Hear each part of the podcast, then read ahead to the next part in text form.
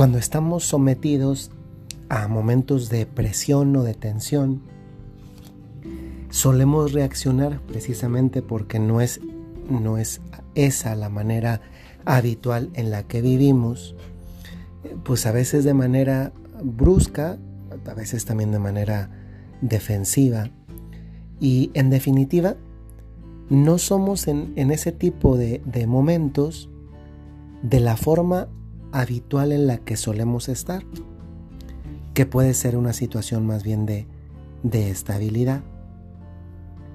Y justamente cuando, cuando explotamos, por la razón que sea, pues a veces nos llega a pasar que, que quienes pagan los platos rotos son quienes menos la deben y sin embargo nos tienen que aguantar.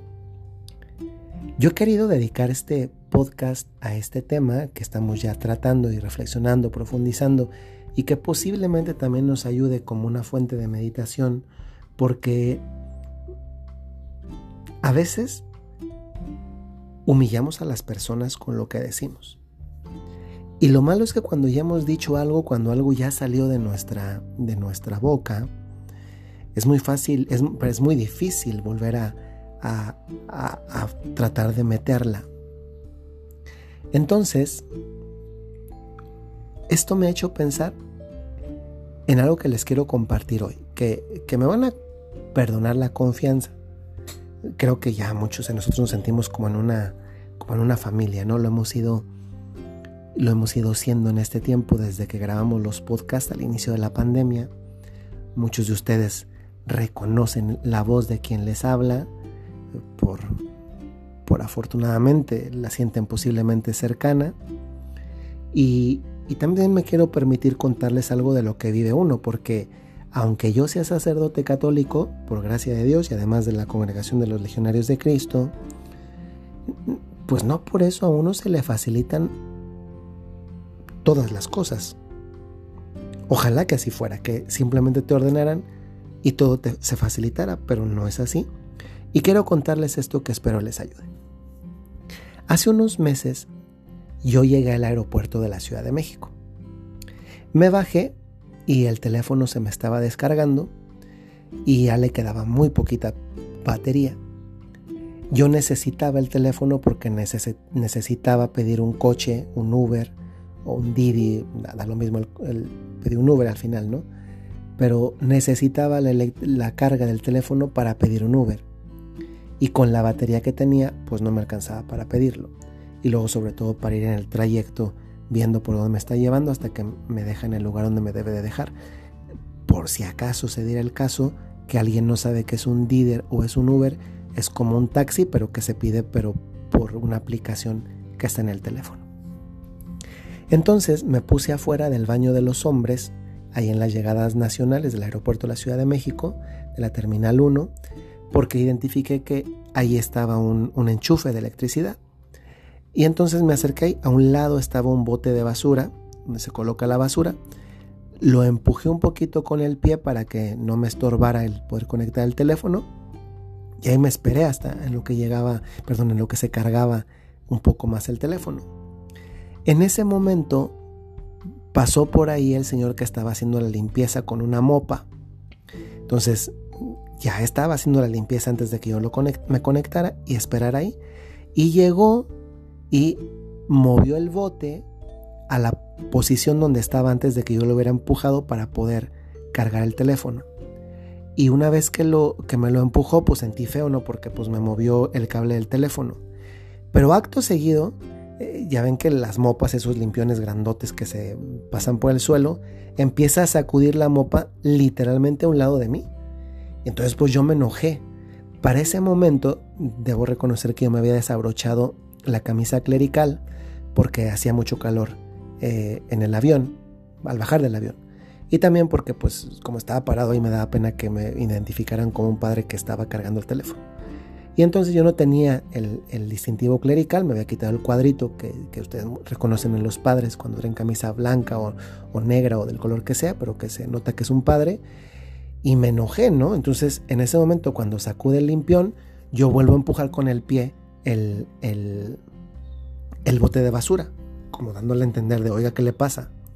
Y entonces, otra vez, camina un poco y regresa y me sacude el limpión ahí enfrente de mí, es decir, mis zapatos negros que por fin los había limpiado y que parecían negros otra vez, me echaba el polvo encima. Entonces le dije, oiga, ya, ya, ya le dije verbalmente, oiga, ¿qué le pasa? Me dice, es que usted no debe estar ahí. Le digo, pero no me eche, no me eche el, el polvo. Sí, estoy cargando el teléfono. No hay otro enchufe donde hacerlo. O sea, no tiene por qué echarme el polvo a mí. Y total que comenzó a decirme, yo le decía, él me decía, yo le decía, hasta que un momento y aquí va la parte que no es agradable decir, pero la comparto, ojalá que también les ayude a ustedes, pues yo me enojé y le dije, oiga señor, pero usted está haciendo su trabajo. O sea, no voy a decir otra cosa que le dije, desde luego majadero en cuanto a decir majaderías, eso no, porque nunca lo he hecho y como que ya es muy tarde en la vida para comenzar a hacerlo y de padre pues menos, yo no digo majaderías, pero sí le dije unas palabras que era como, oiga, ubíquese, ¿no? Y después terminé de decirlas y me sentí muy mal. Él no sabía que yo era sacerdote, no traía el cuellito, no se notaba. Él no sabía quién era. Mm, digo, no era como para que me hubiera echado el polvo eh, de la mopa y tampoco para que me empujara el bote de basura porque yo estaba cargando el teléfono. Pero después de que le dije lo que le dije yo me sentí muy mal. Pero comencé a pensar en ese momento, ay, pues ese señor quién sabe si, si le gusta su trabajo, si quién sabe qué problemas traerá, igual no tiene con quién desahogarse y pues se vino a desahogar conmigo así con la mopa y el bote de basura y cuánto ganará, cuánto tiempo lleva trabajando aquí, quién le agradece su trabajo.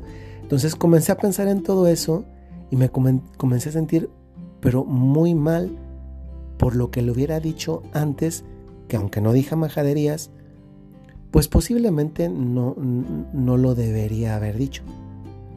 Yo en ese momento, pues lo único que tenía era la cabeza caliente porque pues me echó el polvo, me movió el bote de basura dos veces, me volvió otra vez a echar el polvo una segunda vez. Y en ese momento, pues yo estaba pues también molesto. Pero lo que había dicho dije, tal vez lo lastimé y yo me sentí mal. Tal vez la palabra que da el grano es, tal vez yo le, le, humillé, o sea, tal vez no era mi intención.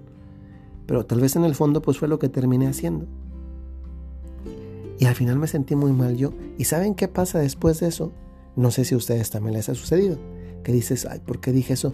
Me voy a disculpar. Y comienza una guerra en la propia cabeza por la cual la propia cabeza te comienza como a decir, no, pero tú tienes razón, él te echó el polvo, él te movió el bote, tú no hiciste nada, tú, tú ni lo fuiste a buscar, él llegó allí, o sea, sabía que tú estabas. Entonces comienzas como un, un guerreo en tu cabeza en el que se pelean el, ese de para qué le dije y todo lo que ya les mencioné que pensé desde si vive solo, cuánto tiempo lleva sin comer, sin, sin cuánto le pagarán por trabajar, qué problemas traerá, etcétera, etcétera, etcétera, etcétera.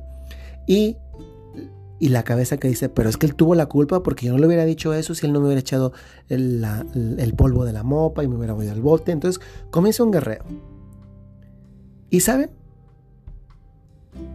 este podcast termina de una manera muy particular.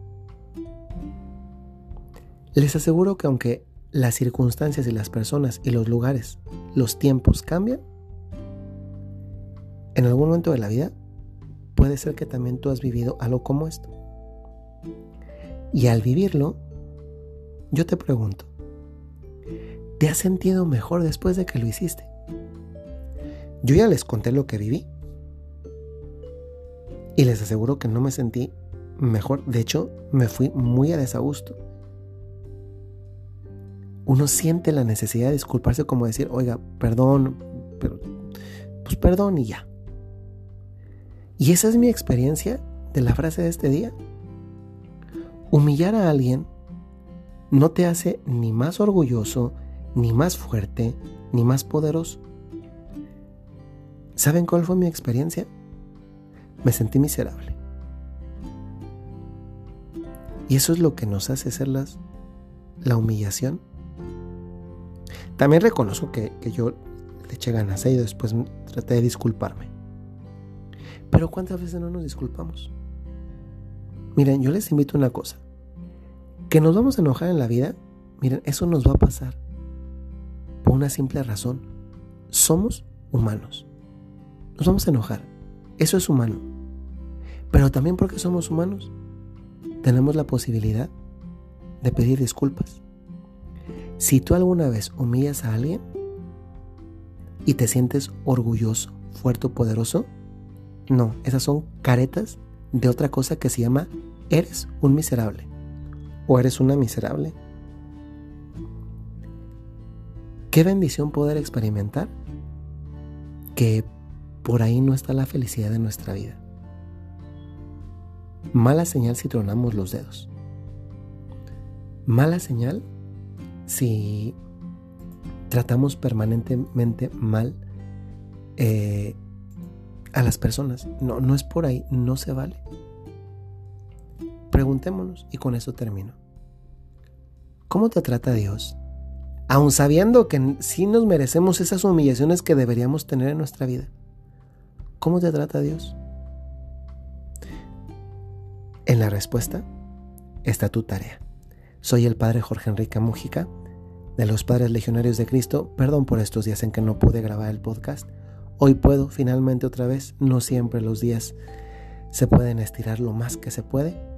Hoy tampoco, pero hoy hice un tiempito antes de hacer lo que tengo que seguir haciendo y les mando este podcast con mucho, mucho aprecio.